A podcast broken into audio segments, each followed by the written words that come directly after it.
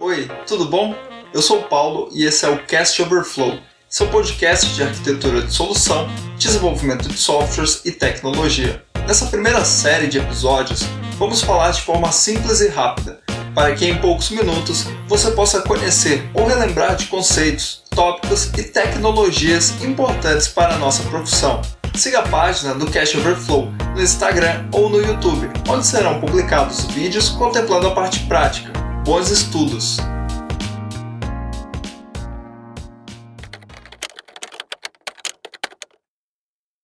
Quem trabalha na área de tecnologia sabe que se uma aplicação ela funciona na máquina que ela está sendo desenvolvida, isso não representa nenhum tipo de garantia que ela vai funcionar em outro ambiente. Por exemplo, na máquina de outro membro da equipe, na máquina de outro desenvolvedor, nos ambientes de desenvolvimento, homologue, produção ou qualquer outro ambiente que você possa ter no ciclo de desenvolvimento do software. Uma das maneiras de contornar esse problema é a utilização de containers.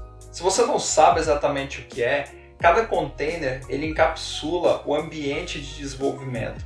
Isso significa que um container ele contém a aplicação, algumas dependências, bibliotecas, frameworks e arquivos de configuração que a aplicação possa vir a necessitar. Em 2017, a Amazon anunciou um novo produto direcionado ao mercado de aplicações containerizadas, o AWS Fargate. A primeira iniciativa da Amazon no mercado de containers foi com o SS, Amazon Elastic Container Service, por volta do ano de 2014. Muitos da indústria viram valor no SS, só que essa solução ela veio acompanhada de uma carga considerável de configuração manual. E realizar toda essa configuração ela demanda tempo e esforço. Em 2017, com o intuito de viabilizar uma solução mais simples para a utilização de aplicações containerizadas, a Amazon desenvolveu um novo produto chamado AWS Fargate. De acordo com a documentação oficial, o AWS Fargate é um mecanismo de computação sem servidor para containers que funciona com o ECS e com o EKS. O Fargate ele separa as responsabilidades de execução do container e de gerenciamento da infraestrutura necessária para executar este container. Isso significa dizer que basta você especificar quais os recursos que o container necessita para sua execução e o Fargate vai tomar conta do resto. Uma das vantagens do emprego do Fargate na solução é a menor complexidade. Da mesma maneira que na computação nós temos uma categoria inteira de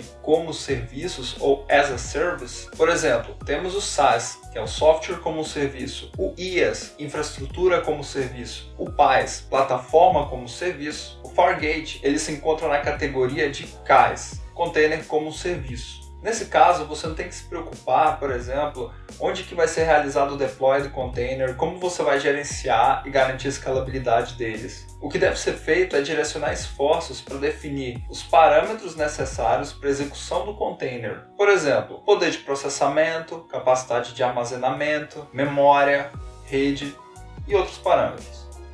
Os produtos SS e EKS da Amazon eles estão direcionados ao emprego de tecnologias Docker e Kubernetes e eles dispõem de possibilidades de maior customização e configuração. Com isso, nós temos mais um ponto de atenção: segurança. No caso do Fargate, a gente não precisa se preocupar com a segurança da infraestrutura porque nós não temos acesso a ela. Além disso, você pode combinar o Fargate com outras soluções de segurança, por exemplo, o Twist Lock que é uma solução de defesa contra ataques direcionados a aplicações containerizadas. O outro aspecto é o custo da solução. No Fargate, você será cobrado apenas pelo tempo que a sua aplicação está funcionando. Além disso, nós temos possibilidade de esquedulagem, ou seja, você pode iniciar ou parar a execução de containers em determinados períodos, os quais você vai definir.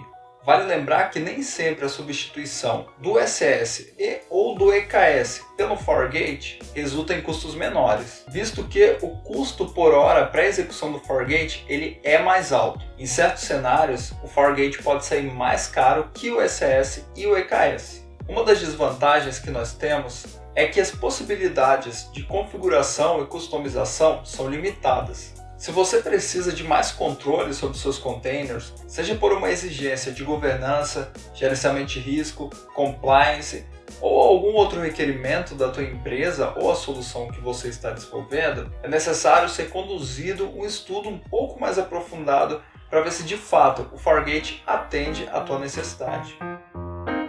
Esse foi mais um episódio do Cash Overflow. Eu espero ter contribuído com você de alguma forma. Lembrando que o aprendizado de toda tecnologia requer várias horas de estudo. Não se esqueça de nos seguir nas redes sociais, Instagram e YouTube. Até a próxima!